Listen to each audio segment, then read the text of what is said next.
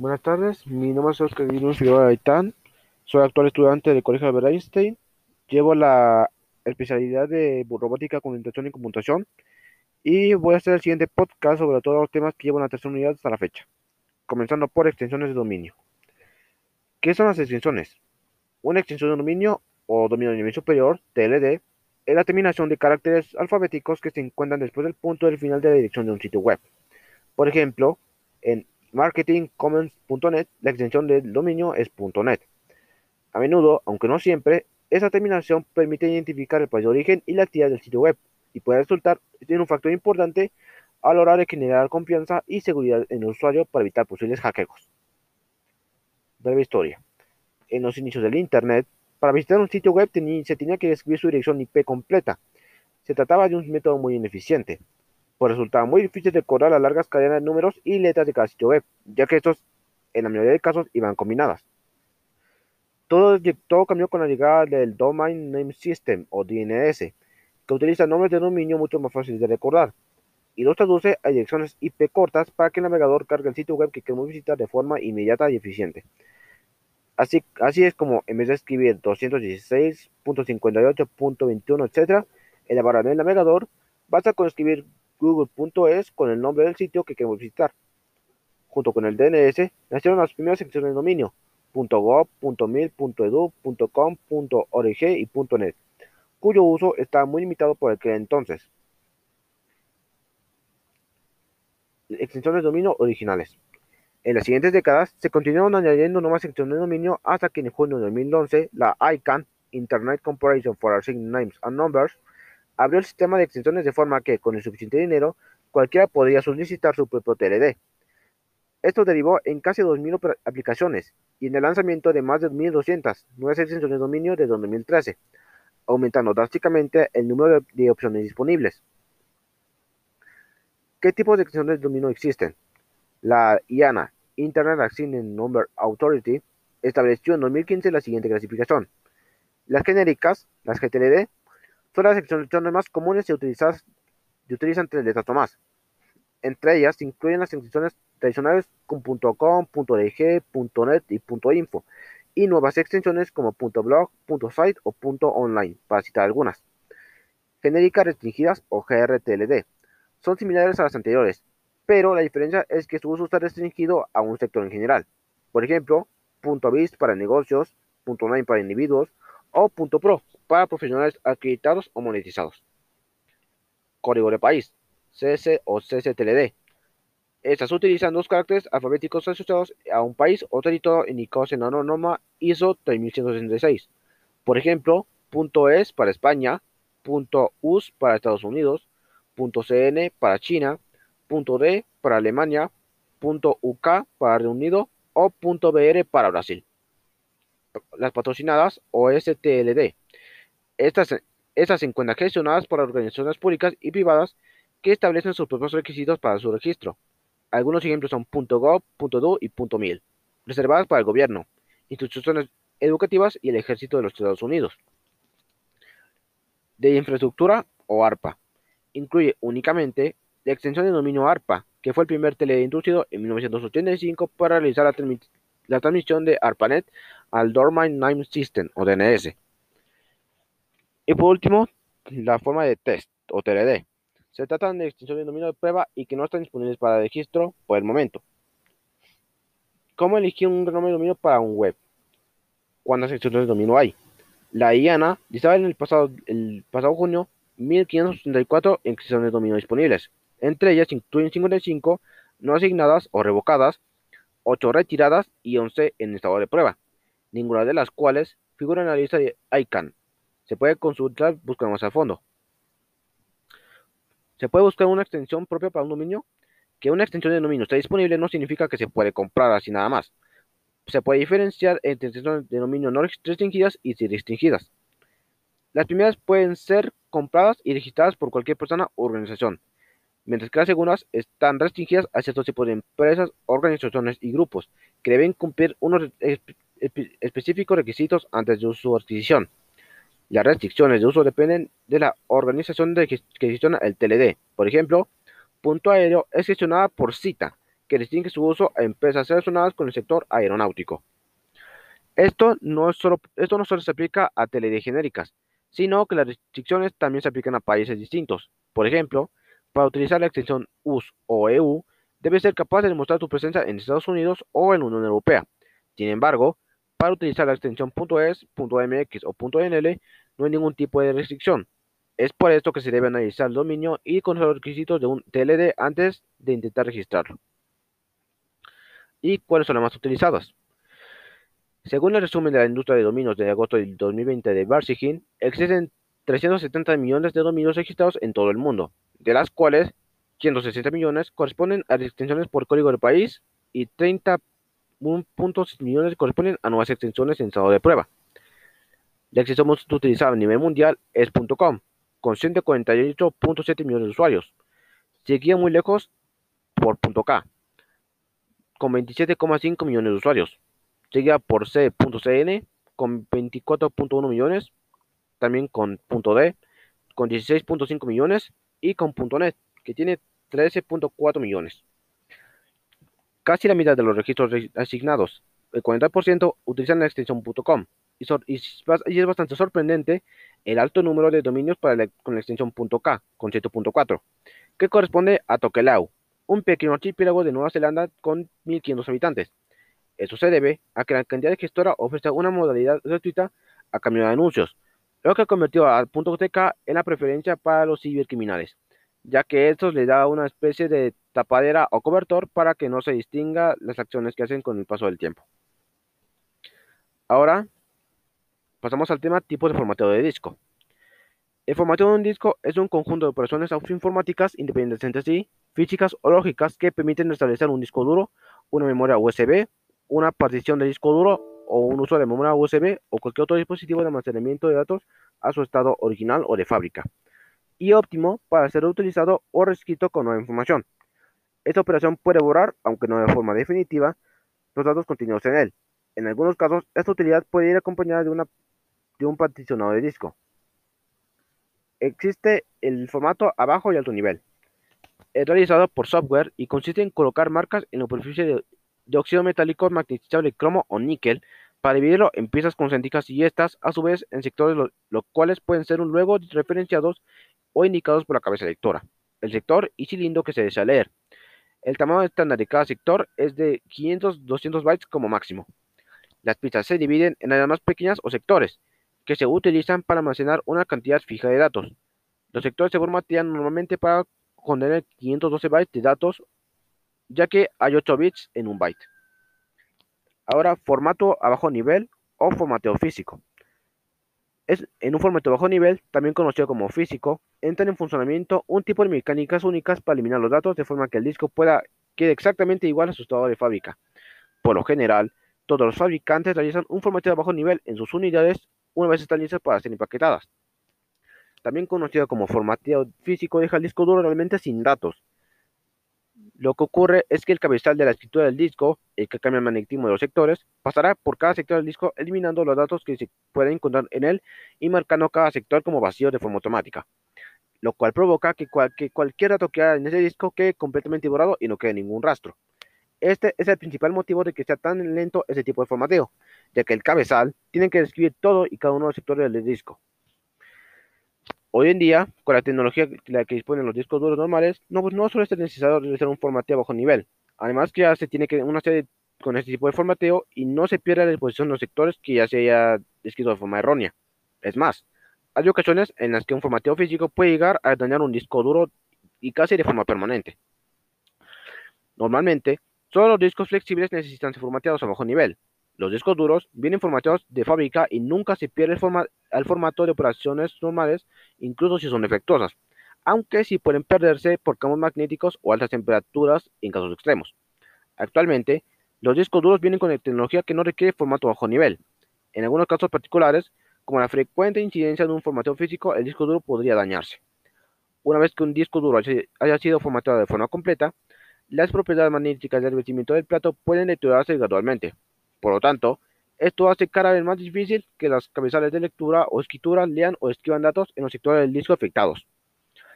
Los sectores que no pueden utilizarse para quitar datos se conocen como sectores defectuosos. Afortunadamente, la calidad de los discos modernos es tan elevada que los sectores defectuosos de ese tipo son raros. Además, los PC modernos en general pueden terminar cuando un sector es defectuoso y si es así, marcar el sector como tal, de manera que nunca sea usado y usar un sector alternativo hasta el momento en el que sea restaurado. A continuación, los pasos para realizar un formato a bajo nivel. Desde el formateo, se requiere hacer una copia de seguridad que contenga todos los datos que vamos, que contenga todos los datos, en caso de que queramos conservar alguno. Buscar la información más chica del equipo, potencia, potencia de procesador, RAM, disco duro, etc. 3. Tener listo un dispositivo live USB o algún otro dispositivo boteable con un sistema operativo funcional. Esto para mantener alguna forma de los archivos que vamos a rebotear. Y también configuramos configuración previa de la BIOS del dispositivo. Ya con estas herramientas, listas podemos dar inicio al formateo de nuestra unidad y el cambio del sistema operativo mediante los siguientes pasos. Primero, conectar el, dispositivo booteable y apagar el equipo. Segundo, encenderlo entrando a la configuración de la BIOS para seleccionar el dispositivo de arranque. 3. Pulsar F10 para iniciar el equipo desde el dispositivo booteable. 4. A continuación, el equipo iniciará los parámetros necesarios para la instalación del nuevo sistema operativo. 5. Solo resta seguir los, pasos indicados para el, mismo sistema para tener una instalación exitosa. Y a continuación viene el formateo alto nivel o formateo lógico. A diferencia de cuando hacemos un formateo bajo nivel, en este caso no realizamos ninguna modificación física en el disco, ya que eso se basa únicamente en la información de los sectores y la tabla de archivos. Pero a fin de cuentas, podría decirse que es un formateo rápido o parcial, ya que en este no se borran los archivos de forma definitiva. Lo único que hace el formato de nivel, lo único que hace el formato de nivel va a ser tomar el sistema de archivos asignados a los sectores y editarlo para indicar que no hay datos en estos. Esto provoca la pérdida de datos de forma inmediata. Y aunque realmente no estén eliminados y pueden ser en su mayor parte recuperables, el problema principal aquí es que dejan de existir en referencia a los archivos y por de tanto todos los detalles son los mismos, lo que hace imposible volver a entrar. Es verdad que se pueden recuperar datos de un disco duro formateado. También es verdad que en muchos casos tenemos datos desordenados o simplemente se pierden gran parte de la recuperación. Un formato lógico nos sirve de, de forma rápida volver a tener el disco duro vacío, aunque los datos sigan ahí, y por tanto volver a tener el espacio que podemos utilizar, el cual se irá escribiendo de manera parcial cada vez que guardemos información de los sectores. Una vez reescrita la información sobre lo que va a suceder, no se pueden volver a recuperar los anteriores, ya que cambiamos la, ya que cambiamos la magnetización de los sectores, de modo que al utilizar toda la capacidad del disco duro después de un formateo lógico, los archivos anteriores se habrían sobrescrito, de manera que se habrían perdido de manera definitiva sin poder recuperarlos. Estructura de un disco. Durante la operación de formateo de bajo nivel, se establecen las pistas y los sectores de cada plato en la estructura de la siguiente. Pistas, varios miles de ciclos porcénticos de cada parte del disco duro que pueden organizarse verticalmente en cilindros. Los sectores son varios cientos por pista. El tamaño individual es de 512 bytes como máximo. El preámbulo, que contiene bits que indican el principio del sector y continuación el número de destino y sector. Datos y SSE, que contienen información de recuperación para la de lectura. Este campo es variable y dependerá del fabricante de lo que queramos hacer. Formato de alto nivel. Este formato, también conocido como formato de archivos, puede ser realizado habitualmente por los usuarios, aunque muchos medios vienen ya formatados de fábrica. El formato lógico implanta un sistema de archivos que asigna sectores a archivos en general. En los discos duros, para que puedan convivir distintos sistemas de archivos, antes de realizar un formato lógico hay que dividir el disco en particiones. Más tarde, cada partición se formatea por separado para evitar que se revuelva. El formateo de una unidad implica la eliminación de los datos, debido a que se cambia la asignación de archivos a clusters, que sería un conjunto de sectores contiguos, pero que el sistema distribuye a su antojo, por lo que se pierde la vieja asignación que permitía acceder a los archivos que teníamos. Cada sistema operativo tiene unos sistemas de archivos más habituales. En el caso de Windows sería exFAT, FAT, FAT16, FAT32, NTFS y FS. En el caso de Linux sería XT2, XT3, XT4, GFC, Razer FS, Razer C4 y XFS. En el caso de Solaris, sería UFS y ZFS únicamente. Mac o Mac OS, HFS y HFS Plus. En el caso de IBM, JFS y GPFS. Y en el caso de los discos duros, UDF. Antes de poder utilizar un disco duro para guardar información, este deberá ser formateado. Los discos duros movibles, disquetes, CDs, USBs, unidades ZIP, etc., que se compran normalmente, ya se encuentran formateadas, para, pero se pueden encontrar algunos no formateados de vez en cuando. Un disco nuevo o un dispositivo para grabar en cinta puede no haber sido preformateados y puede quedar algún rastro de, archivos antiguos o en el peor de los casos se pueden encontrar virus incluso. Habitualmente, un formato completo hace las siguientes cosas. Borra toda la información anterior, incluyendo obviamente el virus porque son software. Segundo, establece un sistema para grabar disponiendo qué y dónde se ubicará el disco. Y por último, verifica el disco sobre posibles errores físicos o magnéticos que pueden tener lugar en el ordenador para así poder evitar posibles pérdidas en los componentes del mismo. Ahora pasamos al tema de tipo de sistema de archivos. Aquí es importante saber que el sistema de archivos es un, de un disco duro. A la hora de formatear uno, dentro te explicamos todo sobre ello. No es algo que parezca siempre en el uso del sistema operativo, pero hay ocasiones en que, en que su conocimiento es importante. Normalmente, cuando formateamos un disco duro o, pendrive, nos viene la pregunta a la cabeza. ¿Qué será, el sistema, ¿Qué será del sistema de archivos luego de esto? Pues bien, hay que eliminar las integraciones para enseñar cuáles son y cuáles son las ventajas y ventajas de esto. En sí, ¿qué es el sistema de archivos? No existe una definición tipo de sistema de archivos en sí, pero puede definirse como un conjunto de nombres y procesos que se utilizan para almacenar la información que buscamos. Se denomina sistema de archivos también porque cada archivo contiene uno o dos independientes de lo que buscamos, por lo que es necesario que la información que contiene cada archivo se agrupe con cierto orden.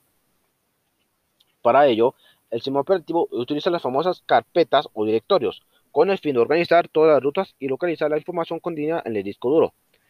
En conclusión, el sistema de archivos es de un sistema operativo es el que organiza todos los datos todos contenidos en el disco duro de, una forma determinada. Ya no solo es eso, sino que cada unidad de almacenamiento tiene un sistema de archivos que es impuesto tras su formato. Los principales tipos de sistemas de archivos que encontramos son los siguientes. Sería NTFS, New, New Technology File System, HPFS, High Performance File System, XT, Extended File System, HFS Plus, Hyper-Radical File System, APFS, Apple File System y exFAT, Extended File Allocation. A continuación, vamos a comentar cada uno para demostrar sus ventajas y las desventajas. NTFS. En este caso se trata de un sistema de archivos que lleva con nosotros desde Windows NT y Windows NT 3.1. En otras palabras, fue introducido desde 1993. Está basado en el antiguo sistema que usaba IBM o HPFS que también fue utilizado. En Mac OS. El sistema de archivos quedó atrás y eso ya quedó sucedido por NTFS. Actualmente, es el sistema de archivos que Windows utiliza para, por defecto de los discos duros cuando instalamos un sistema operativo en, en su SSD o HDD. Está caracterizado por no tener límites de tamaño por archivo y es una opción ideal para unidades de almacenamiento con gran capacidad que se van a utilizar en Windows. Tónicamente, NTFS ofrece un tamaño de archivo de 16, de 16 terabytes, que equivalen a más de 16 millones de gigabytes. No parece que necesariamente sea mucho más, ¿verdad? Desde Windows XP no se ha mejorado mucho este sistema. Entre sus características más importantes se encuentran las siguientes. Es compatible con archivos dispersos, tiene bajas cuotas de uso y su cifrado de archivo es independiente. NTFS está soportado tanto en escritorio como en sistemas operativos para servidores Linux y principalmente. Las ventajas son que no tiene, que no tiene límite por archivo, es un sistema ideal para unidades que se utilizan en Windows, desde Mac se puede leer toda la información que almacene y es compatible con GNU y Linux. Mientras que las desventajas son que en Mac no podemos escribir en un NTFS si no es compatible con ese sistema y en TBS antiguas los USB tenían que ser FAT32, pero algo, pero, ah, pero este tipo de memorias actualmente es casi extinto, ya que actualmente casi no se producen. Siguiente, HFS y APFS Plus. Aquí estamos ante el sistema de archivos por defecto de Apple, el cual, al igual que NTFS, es el de Windows curiosamente. También tenía ese formato en los iPads y los, y los participantes se denominan HFS Extended o Mac OS Extended. Se denomina Plus o Plus porque es una evolución de HFS, el cual tenía un soporte limitado en relación con el de los archivos. Con HFS Plus podemos nombrar un fichero con hasta 255 caracteres. Mejorar a HFS usando una tabla asignación de 32 bits, algo que era necesario cuando se empezó a estandarizar los archivos de 1 GB. Así que HFC Plus soporta un archivo de hasta 8 terabytes. Este sistema se ha quedado atrás porque le ha sucedido a PFS, que es el sistema de archivos por efecto de Mac desde Mac OS 10.13 en adelante. Este ha, este ha, mejorado la encriptación del espacio compartido o la, o la la carpeta que se va a utilizar. Entre las ventajas estarían que, que tampoco tiene límite por archivo. Es un sistema ideal para dispositivos Mac o para usar Mac OS y es compatible con GNU y Linux también. Mientras que las ventajas son que no son detectados por Windows, ni, ni lectura ni escritura. La única forma es utilizando programas de terceros los discos duros con el sistema pueden no ser detectados en medio de, reproducción, TV, DVD, etc., lo cual, en el peor de los casos, puede provocar la pérdida total y definitiva de los archivos que estos contengan. Ahora, y por último, FAT32. En 1996 llegó FAT32 con un sistema ideal para dispositivos portátiles, ya que contenía una limitación de tamaño por archivo de 4 GB, independientemente de que nuestro pendrive tenga 128 GB, su principal tasa es la altísima compatibilidad que, presenta en cualquier sistema operativo o, y o medio de la producción. Lleva con nosotros desde Windows 95 y sustituyó a FAT16. FAT significa File Allocation Table y es famoso por ser un sistema de archivos viejo, robusto y algo anticuado. Entre sus limitaciones más remarcadas se encuentran las siguientes. No se pueden almacenar archivos individuales de 4 GB. Una participación FAT32 no puede ser superior a 8, o, a 8 TB. Y en un principio era ideal para memorias USB porque esas no tenían más de 16 GB. Y era, raro ver archivos individuales que pesaban más de 4 GB. No obstante, la actualidad, le pesa bastante porque se supone una limitación importante. Pensad que ahora es muy común ver archivos de 4 GB o más, como hay pendrives de 128 GB como máximo. Las ventajas son que es compatible con todos los medios SO, videoconsolas, televisores, etc. Es perfecto para unidades pequeñas con archivos pequeños. Mientras que las ventajas son que tiene una limitación de 4 GB por archivo y que su partición es inferior a 8 TB, lo cual reduce considerablemente la calidad de los archivos que se quieren ver en el caso de películas o reproducciones instantáneas. Ahora entramos con los códigos de error HTTP. En programación esos códigos de error son, mensajes numerados que corresponden a errores en una aplicación específica o plataforma específica. Se usan a menudo para identificar fallos de hardware, software o una entrada de datos incorrecta al usuario. En lenguajes de programación que carecen de manejo de excepciones, aunque a veces se usan conjuntamente a ellas. Los códigos de error no deben confundirse con los valores de retorno, porque ambos se usan conjuntamente con el manejo de errores. Algunos de los códigos de error más severos visibles a los usuarios son los códigos de, error en la pantalla de la muerte de Windows, lo cual esto es algo bastante no deseado, ya que esto anuncia la pérdida total del PC o de algún componente importante. Un ejemplo es que el lenguaje de programación sin manejo de excepciones, como el lenguaje de programación C, los códigos de error suelen almacenarse en variables globales con nombres como erno. Los códigos de error se identifican por un número, indicando cada uno un motivo de un fallo. En una aplicación que es una aplicación que usa código de error, cada función suele tener un valor de retorno que indica que se produjo un fallo. A continuación, se podría comprobar el valor disponible de la variable global para determinar el motivo que hizo fallar la función. Por ejemplo, para indicar que fue apertura un archivo, una función suele establecer una variable global del código de error indicando el motivo del fallo y devolver un manipulador de fichero no válido, tal como se mostraría en diferentes pantallas puesto que los códigos de error acostumbran a ser variables globales pueden ser leídas o escritas desde cualquier porción del programa. Como con cualquier variable global, esto es un problema en entorno multihilo, puesto, a que la, puesto que la variable puede ser modificada por más de un hilo en general, causando una condición de carrera. Para arreglar ese problema, POSIX establece que R no debe ser una variable local al hilo. Tipo de código error y significado. El código 200 significa aceptar cuando un archivo, un archivo entra sin problemas. El número 400 es cuando sucede un argumento no válido o solicitud incorrecta. Esto suele, esto suele suceder en el caso de renovar una membresía. 401, acceso no autorizado, cuando ingresamos una contraseña. 403 indica acceso prohibido, verifica la consola de nube y el archivo de credenciales para asegurarse de que el servicio se habilitó de forma correcta. 444 eso indica que nos encontró el recurso cuando escribimos mal una dirección de correo. 409 indica que se intentó crear un recurso que existe o que se anuló. El 429 indica que hay demasiadas solicitudes, ya que el cliente superó las restricciones de la cuota asignada, lo cual lo hace, lo, cual lo hace llevar a ver la cantidad original de cuotas para revisar cuál es el problema. 499, la operación se canceló el número 500 indica error de servicio interno. El 501 indica que la operación no se implementó, no está habilitada o simplemente que no se admite.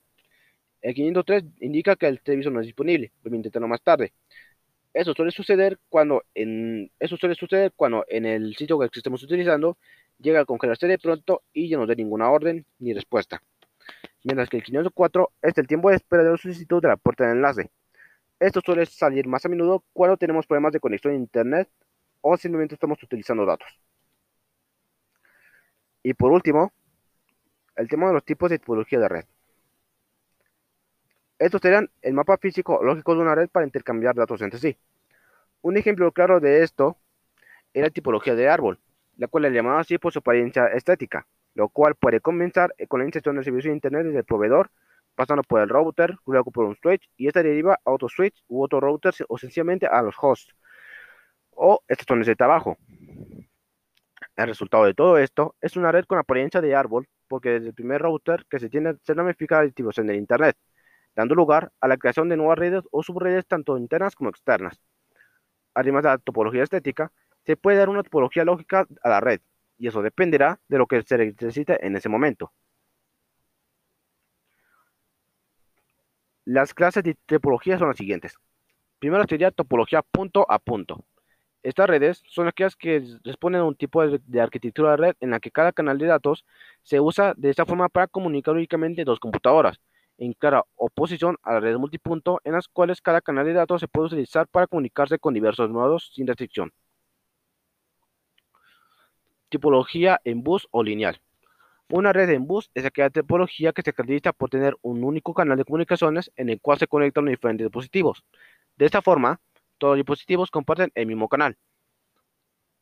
En una, en una topología de voz, cada computadora está conectada a un segmento común de cable de red. Este segmento de red se coloca como bus lineal, es decir, un cable largo que va de un extremo a otro de la red, el cual se conecta a cada nodo de esta. Ahora, topología en estrella. Una red en estrella es una red de computadoras donde las estaciones están conectadas directamente a un punto central y todas las comunicaciones se hacen necesariamente a través de este punto. Los dispositivos no están directamente conectados entre sí, además que no se permite tanto tráfico de información. Esto es bastante común en el caso de las conexiones inalámbricas como Wi-Fi como máximo. Ahora tipología en anillo o circular.